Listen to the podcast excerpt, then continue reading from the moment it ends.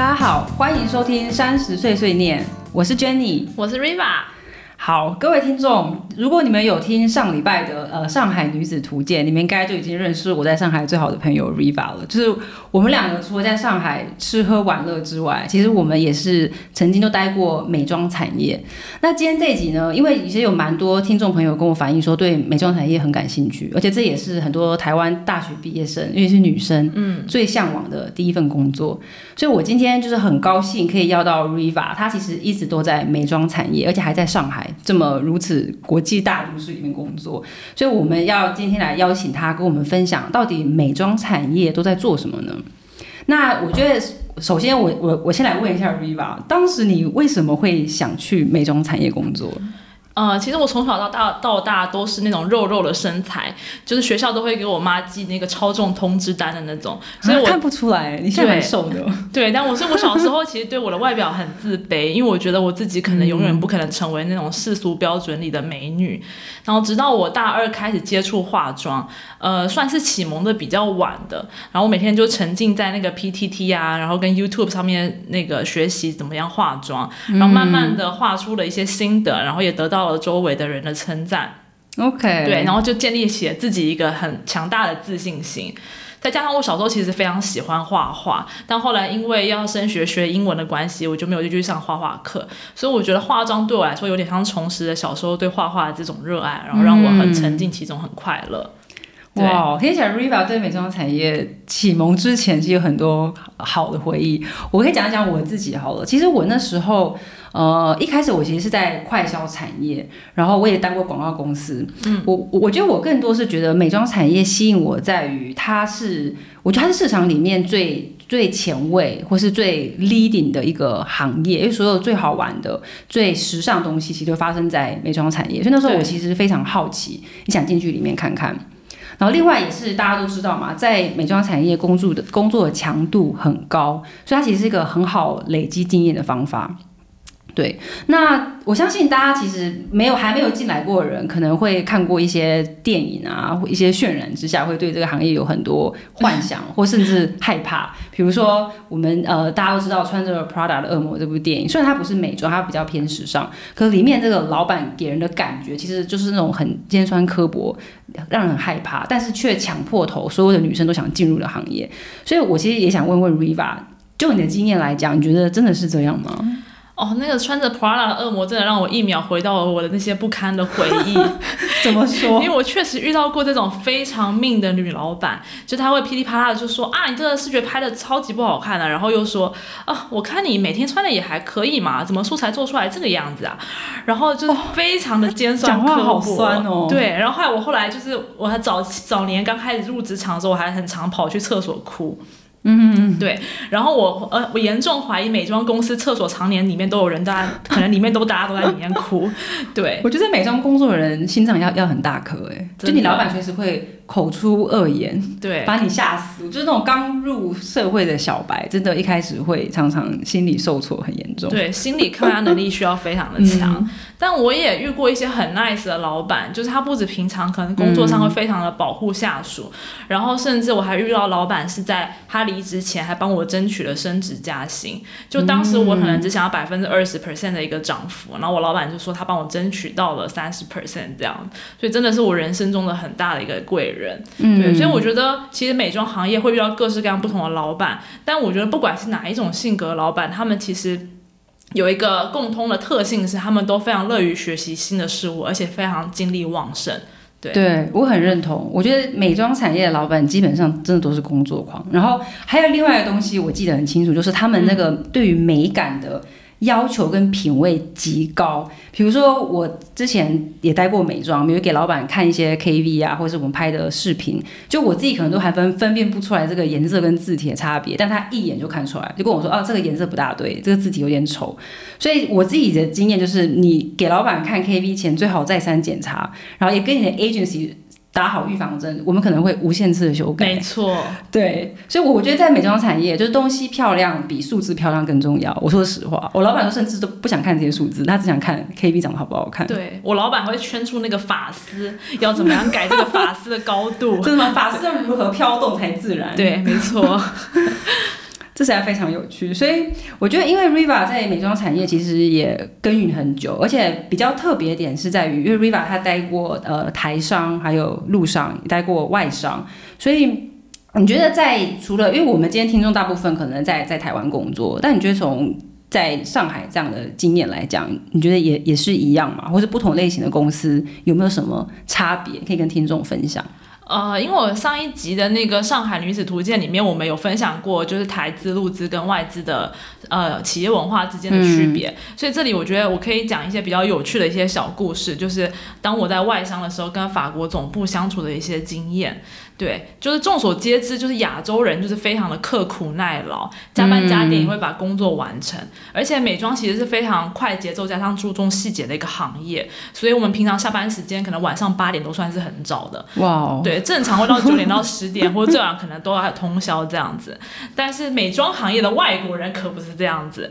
就比如说我们当时一个新品九月上市，我们需要那个老外他们可能在八月前就把素材 pass 给到我们这样。那八月的时候老外就说。哦，我已经去海边度假了，所以他直接撒手不管，然后就害我们新品上市前的时候什么素材都没有，然后把我们 local 搞得非常鸡飞狗跳，人自己想办法这样子。所以我觉得这也蛮有趣的，就在这个。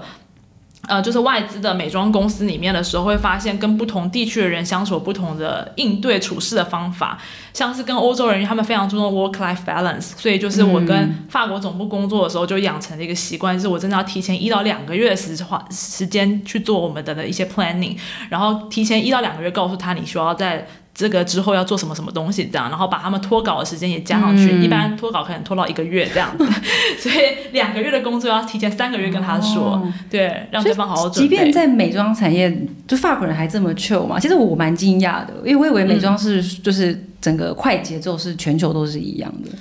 嗯，对，我觉得。美妆里面的，当然他的外国人可能相对于其他产业的外国人，已经算是比较卷的外国人，就比较竞争意识感强的外国人。但是我觉得他们还是蛮注重，就是七八月他们的暑假，他们休息的时候，他们还是比较注重，就是在休息的时候去寻找灵感这样子的一个生活方式。对，所以我觉得跟亚洲其实还是非常不一样的。对，嗯，我觉得这个也也是个蛮好的经验，因为 Riva 在上海工作的机会，让就是因为其实在中国市场有蛮多机会跟 global 啊，或是 regional 工作，如果成长速度其实也很快。对，所以我自己觉得，就听下来，你一路走来，其实应该有蛮多心路历程啊。然后，呃，我觉得想，我相信新鲜人其实也很想再知道更多。所以你觉得，你真的从你。毕业之前的想象，跟你真正进到美妆产业之后，有没有什么地方是跟你呃原先预想的不大一样？我觉得最明显的感受就是，一开始我进美妆之前，我觉得美妆真的是非常光鲜亮丽的工作了，就是我每天打扮的漂漂亮亮，对，拿着一杯咖啡。踩踩着高跟鞋走进办公室，但实际上因为我每天都是灰头土脸的去上班，因为我们工作量真的非常的大，所以那个对精力啊、体力要求都很高。所以，但但老板对你的外表会有要求吗？有要求你一定要化全妆来，衣服不能穿太丑之类的。老板会的，因为老板本身就是非常注重审美，所以坦白说，他都会很仔细的观察你今天化的妆好不好看，跟你的衣服是不是整体有搭配这样。所以我觉得在美妆工作最累的一件事情，就是你内心可能跟体力都非常累，但你外表看起来都还是要打扮好，漂漂亮亮的进去这样子。而且我觉得美妆很有趣的一件事情是，美妆行业里面都是女生，所以呢，你很多脏活累活都得要自都要女生自己做。就比如说搬仓库啊，搬产品啊，平常一般行业我们可能可以让男男同事去帮忙，但女同对对。美妆产业几乎上没有没有男生，没错，美妆产业就是你一个女生穿的很漂亮，踩着高跟鞋，然后你要手上抱着 可能几公斤的产品，对，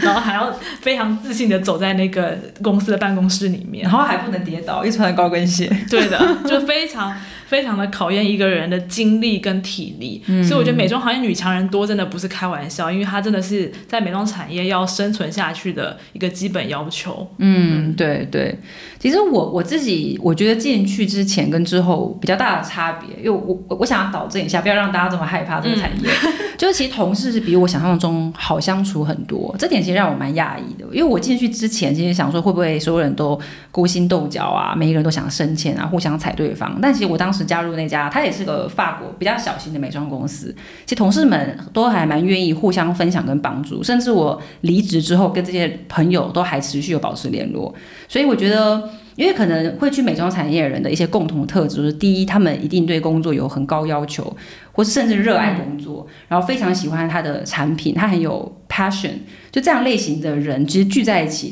常会有些共同话题，然后一起关注一些有趣的，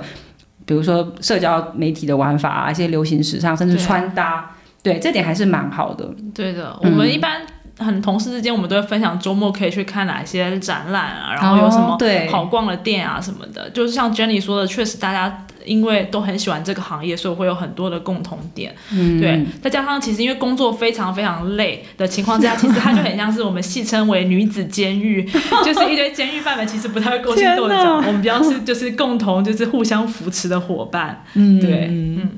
哎，那我我觉得。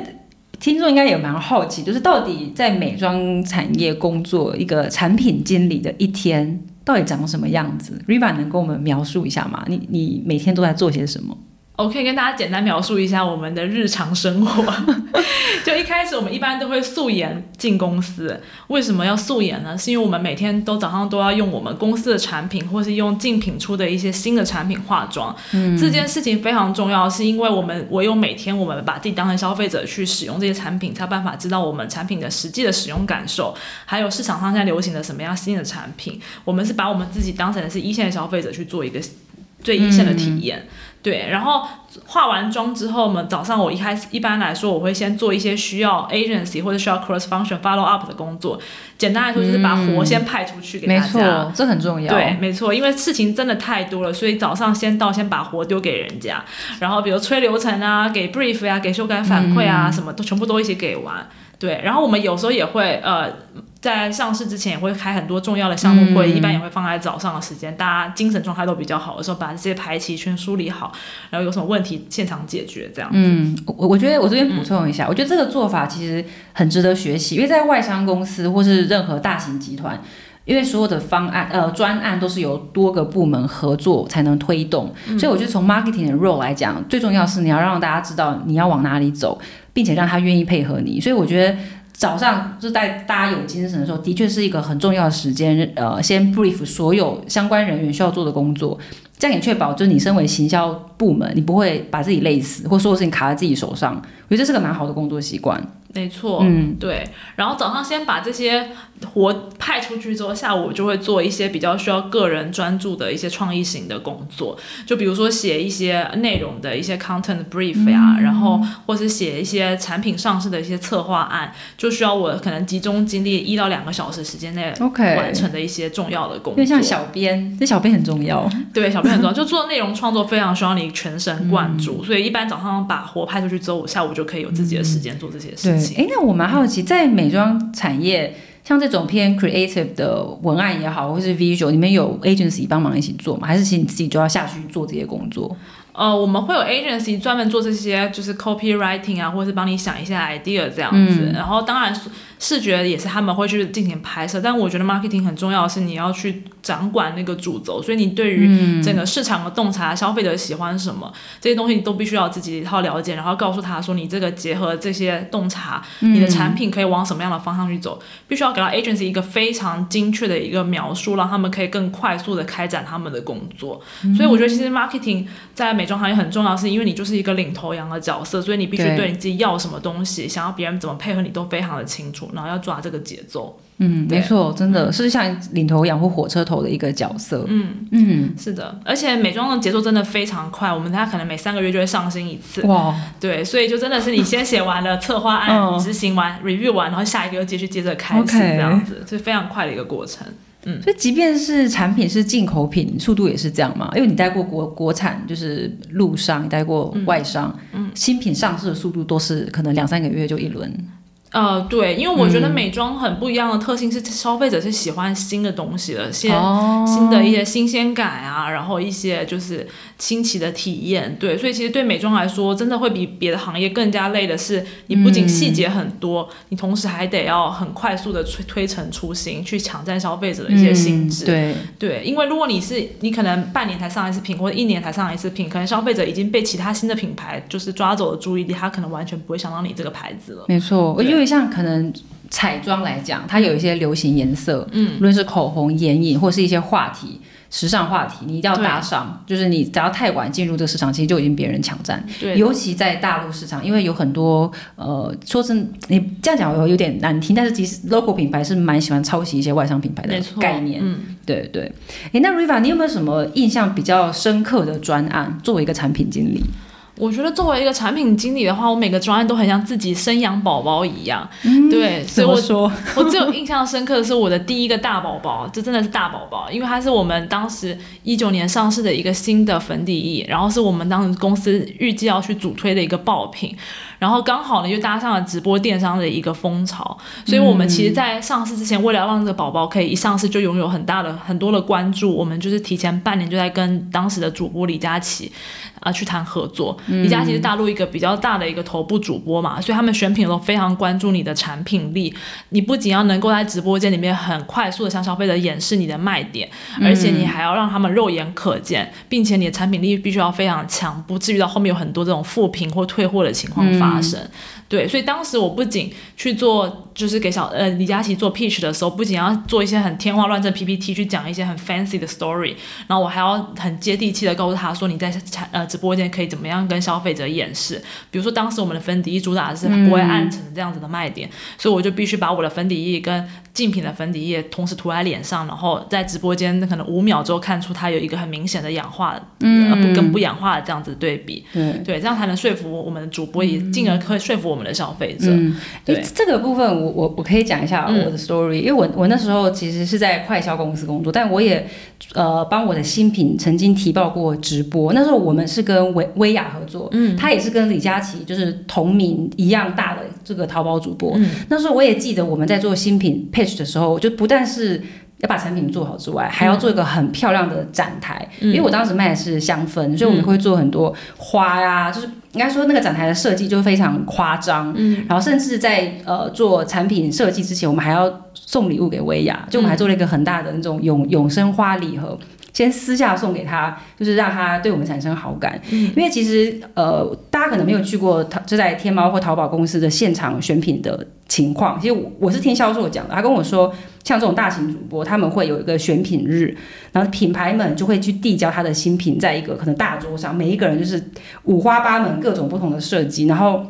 主播就有点像选妃一样，他就一个一个看，然后一个一个选，然后你就要非常卖力的口沫横飞的跟他介绍你的产品有多好，然后加上额外送他一些小礼物之类贿赂他，然后他可能就会选中你，因为。其实一个主播只要选中你的新品，他一次的销售额可能可以抵你一季的销售额，是个非常重要的一个 sell in。对，而且我记得当时那个直直播间真的可以一次可能卖出几万件的产品。没错，对的，几万件产品可能是我们要卖三个月，自己就是自己默默的卖。对，没错，真的。所以我们当时就非常看重跟头部主播的一个合作，它相当于就是我们开启生意爆发的一个就是第一门槛这样。哦，呃，我想到就是观众可能会不知道什么叫头部主播，因为我刚跟 Riva 有点聊太开心了。就是呃，头部主播是个大陆用语，它的意思是说 top KOL，比如说粉丝 follower 有超过一千万的，我们会叫头部主播。然后腰部主播大概是五百万的粉丝，然后尾部就是一百到两百万，这是一个大陆用语，所以你们可以稍微理解一下，我们指的就是就是量级非常高的 top KOL。嗯，所以也解释了为什么我们会会一直在上市前就是跪舔主播的这个情况。对，而且呃，我我当时还关注到一个细节，就是你不仅要很讲好你的产品故事，你还得要维护好你的消费者口碑。因为其实我们在跟他们谈合作的时候，他的商务都会一边听你讲，然后一边是。手机拿出来开始划你的那个小红书啊，或淘宝，你的品牌的口碑是怎么样子的？因为他们非常关注的是你这个品牌力是不是足够的这个稳健，以至于他跟他合作的时候不不至于出现一些什么 PR risk 这样子的事情发生。我我记得那时候我们都会在 pitch 主播之前提前，比如说两个月开始做小红书的口碑种草，就把先先把口碑一波先发出去，然后让他们在现场刷的时候可以刷到很多好评。对，没错，非常重要，因为我觉得消费者的决策。链路，他不仅是听 Top KOL 去讲什么，他也会去看其他的这种消费者真实的使用的反馈是怎么样子的。对，所以我觉得很有意思的是，当时我们谈完这个合作之后，就很成功的 pitch 上这个啊呃头部主播，然后呢，我的宝宝就顺利的在他的直播间诞生。恭，喜。对，然后就是感谢有他，他他的粉丝也成为我我们的这个产品的第一批的种子用户，然后他们也很喜欢这个产品，所以就在小红书上面继续的发酵这个好的正向的口碑，这样子。嗯，对，所以我觉得从这个专案里面，我可以感觉到，就是一个好的化妆品真的是需要行销人，你从前期的洞察呀、设计啊、包装概念啊，到上市宣传，都做到滴水不漏，不能有一个环节出差错。因为一旦出了差错，你这个产品就是 fail 了，而且还很有可能会影响到你品牌的形象。对这个部分，如果听众对于品牌行销怎么做有兴趣，可以去听我之前的内容，有一集叫《品牌行销从零到一》，其实我就有提到一个好的产品设计，其实会先从 brand development，就从洞察。呃，概念 go to market，一直到它上市之后，就是我们把它叫 brand building，就是包含市场活动啊，像报报这种直播的活动，是属属于市场宣传。嗯嗯，那其实听下来，就是 Riva，你除了做一些非常刺激有趣的大型专案之外，我相信在美妆公司上班应该蛮多福利，因为据我所知，很多人去美妆公司都是想要拿他的产品，请问这是真的吗？这是真的，因为实际上我们每个季度或者是每个年度都会有固定的员工福利品。这也就意味着你有免费的化妆品，真的是用不完。而且因为我们是做产品经理这个角色，所以其实我不仅有自己的产品，我还得要买，我还可以用别人家的产品。买这些别人家的产品，我都是可以报账报的。账。对的，没错，就不需要花任何自己的钱。难怪我之前去你家看你的化妆台上可能有十罐粉底液，那时候有点吓到我了。对，就是我们那个化妆品的数量是一般人的可能三四倍这样子。嗯，对，然后，所以我进入这个美妆行业之后，我真的没有，基本上没有用自己的钱买过任何的化妆品。哇，好羡慕哦。对，就是一般女生应该都还蛮喜欢，我觉得这可能是作为这个美妆行业的一个少数的一个优点之一。嗯，对，然后我觉得从美妆行业不仅是这种，就是你的呃，就是福利品啊，它其实我觉得对个人成长来说也是一个非常好的帮助，因为美妆其实就是消费品行业的一个天花板，所以其实你不管是在美妆行业做产品经理、做品牌经理，你的含金量都非常的高，就你未来如果想要跳槽到别的行业，其实都是比较容易的。对。嗯，这的确是我自己有感受到，蛮多公司喜欢用美妆出来的人，他们的想法就是说，因为美妆的人说真的蛮耐操的，对。然后做事手脚非常快，对抗压性很高，所以我觉得它其实对于新鲜人来说是一个蛮好的第一份工作。对，我觉得含金量很高的一个职位。对对，所以那假如今天有就是即将毕业的呃新鲜人要前往美妆产业的话，你觉得 Riva 你呃有没有什么建议，或是你当时是怎么样进到这个领域呢？你们跟大家分享一下。呃，我觉得作为一个过来人，我觉得如果是应届毕业生，你已经很确定你想去美妆行业的话。呃，最直接的方式就是你去走他的储备干部的一个申请，因为这真的是新鲜人要进美妆行业最快的一个快速通道。OK，对，但如果你没有申请上，像我之前刚毕业的时候也没有申请上美妆公司，那你也不用灰心。我觉得可以先从一些美妆的小的公司或者是广告公司开始做起。你大概工作两到三年，有这个行业的一些经验之后，你就会比较好的去跳到一些美妆的一些大公司。因为我觉得美妆行业其实非常的看重你的背景，他们会更喜欢垂直背景，也就是你个人已经有一些美妆行业积累的这样子的经验。所以不管是大公司还是小公司，新鲜人的话，我觉得你先求入行，然后再求跳到你自己想要的那个 dream company。嗯，嗯对，我觉得如 Riva 所说，就是如果你想去上台呃最有名的三巨头，比如 L'Oreal、雅诗兰黛、LVMH，他们每年都有储备干部 program，而且很好的是，它不只是应届毕业生，有些甚至是工作两年以内都能申请，所以进去之后是能够得到非常正规的训练。那假设你第一份工作不在美妆，你 maybe 去了可能快销、酒商或食品饮料，我觉得这也没有关系，因为这些公司要跳到美妆其实也不难，因为其实行销的整个做法逻辑是差不多的。对，然后我还想到另外一条路，如果想进入美妆，嗯，呃，就假设你真的没这么幸运，第一份工作就去了甲方，你而是先去了像 media agency，因为其实我自己也是从呃广告公司才跳到了品牌，因为美美妆公司其实很看重 digital 或是 social 的经验，它是一个变化很快，而且非常追求。呃，最就说最时尚的行销玩法嘛，所以他们其实也蛮愿意用一些从呃广告或是媒体公司出来的人，对的，所以这一类的人进到美妆也是也是个蛮好的办法，你可以进到 digital 跟 social 的 role，然后再慢慢转到 product marketing。嗯，对。然后另外，我觉得因为美妆产业其实很重视美感嘛，我们之前大家应该有听到，老板 要求很高，嗯所以我觉得提前学习，比如说化妆啊、穿搭，培养一些艺术气息啊，多看点展览，甚至经营自己的社群媒体，我觉得都是非常好的方式，可以累积你一些软实力。嗯，对，我还这个，我就想到我之前面试的时候，我老板是怎么样考验我的美感的，这真的是当时有点大开眼界。因为一般面试的时候，可能就是你问我答了这样子的形式。嗯当时我的老板是掏出了一本杂志，然后翻了几页，告诉他就给我翻了三页，告诉我说：“你你现在评论一下这三页里面你最喜欢哪一页的设计，然后为什么？”我的天哪！对，就是他就是没有要问你一些什么 嗯专业上的问题，他就只要问你你的审美是怎么样子的。嗯对，嗯所以我觉得美妆其实非常看重你的这种就是审美感，这个是日常你可以慢慢培养起来的。嗯，我觉得蛮能理解，因为其实你看，假设美妆公司要上一个新品，哈，一个口红要做它的 forecast，嗯，有时候你真的不能预估什么颜色会红或什么产品会卖，它有时候真的不是用数字就能够预测，它是一个。呃，gut feeling 嗯就是一个感觉，的所以其实美妆老板是真的很重视这种对于美感的直觉，或对于市场的嗅觉力，我觉得很重要。是的，没错。嗯，那 Riva，你觉得作为就是在美妆产业工作多年的人，又在如此高压的环境，你觉得到底要如何才能够长久的生存下来？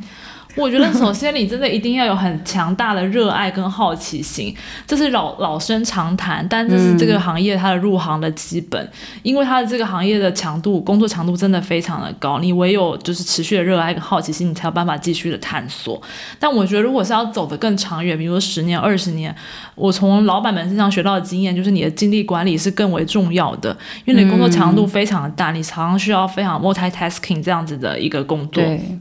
所以我觉得你学会及时的切换你工作跟休息的状态，让自己的身体可以好好的恢复，然后再投入下一段工作里面，我觉得是非常重要的。所以就是其实就是提醒大家，就是在工作强度大的时候，也不要 burn out，因为 burn out 的话，你可能这份工作你也做不长久。嗯，对。诶，那你从你的经验有什么方法可以比较不 burn out？从你自己的经验谈。我觉得真的是对前三年来说，消、呃对职场新鲜人来说，这真的非常困难，因为 大家都很想要在职场上有一个好的成绩，嗯所以你就会不顾一切的往前冲。但我觉得到职场三到五年之后，你真的会发现，你冲到尽头中，你就很像一一条橡皮筋被拉到极致之后，嗯你是就是松掉了反。弹回去。对嗯，就是你，你要让哦自己有那个反弹力的话，你需要适当的就是一拉一松，一拉一松这样子的情况去做一个调整。对，所以我觉得就是学会那个切，就是按一个按键吧，就是你嗯。类似你下班之后，你就是按掉这个按键了你就是好好的休息。嗯。然后我就最近学到一个很好的 tips，就是说你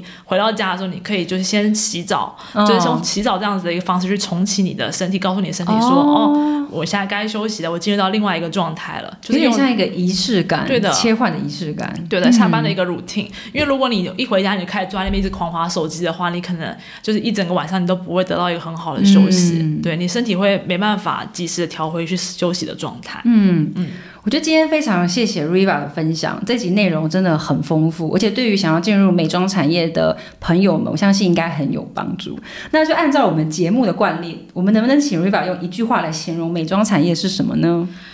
啊、因为我之前也是你们这个节目的忠实听众，坦白说，我每次听到这句话的时候，都内心都在想，对美妆对我来说到底是什么呢？我觉得用一个一句话来来演示的话，其实就是他就是用沾满泥土的双手去种一朵美丽的花。就是为什么会这么说呢？其实就是每一个，就是那朵美丽的花，就像是每个漂亮的视觉，嗯啊、每个好用的产品跟每个很有趣的行销活动背后，其实都是行销人在背后的这种无数的加班跟熬夜之下做出来的。所以可能光鲜亮丽的背后，都是每个行销人的，就是灰头每就是日日夜夜的灰头土脸吧。我觉得 Riva 这个总结非常到位，也非常精辟。那呃，大家可能也会好奇，就其实有蛮多美妆产业工作人同步也会经营自己的自媒体，主要原因就是因为像。你在美妆这种大量的行销的训练啊，或者对市场这种嗅觉，其实非常适合经营你自己的一个呃 social media。所以包含瑞法自己，他其实也正在经营一个小红书的账号，叫做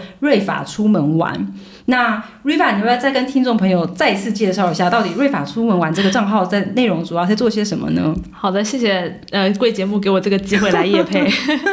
瑞法出门玩是我经营的一个小红书账号，然后定位是旅行的购物攻略。因为我平常就是那种出门玩会做一堆功课的人，我是那个 MBTI 里面我是 J 型人格，所以我就很喜欢做功课。对，所以我我也希望我做这功课不要浪费，就不止我自己可以呃受益得到，然后我也可以分享出来给到大家。然后我目标是在上面也可以宣传一些台湾的好吃好玩的地方。所以如果你不管是平常你不管在上海生活还是在台湾生活，你都可以关注我这样子。未来你不知道去哪里玩的时候，就可以看一下有什么好的灵感。没错，Riva 的内容其实我自己也有关注，有很多包含在上海啊、台湾啊，或是像韩国，或者是未来他还考虑去欧洲玩，不同的呃旅游相关的内容。所以他现在是一个坐拥五位数收藏数的小红书旅游博主，非常厉害，大家赶快打开 APP 追踪起来。耶，谢谢。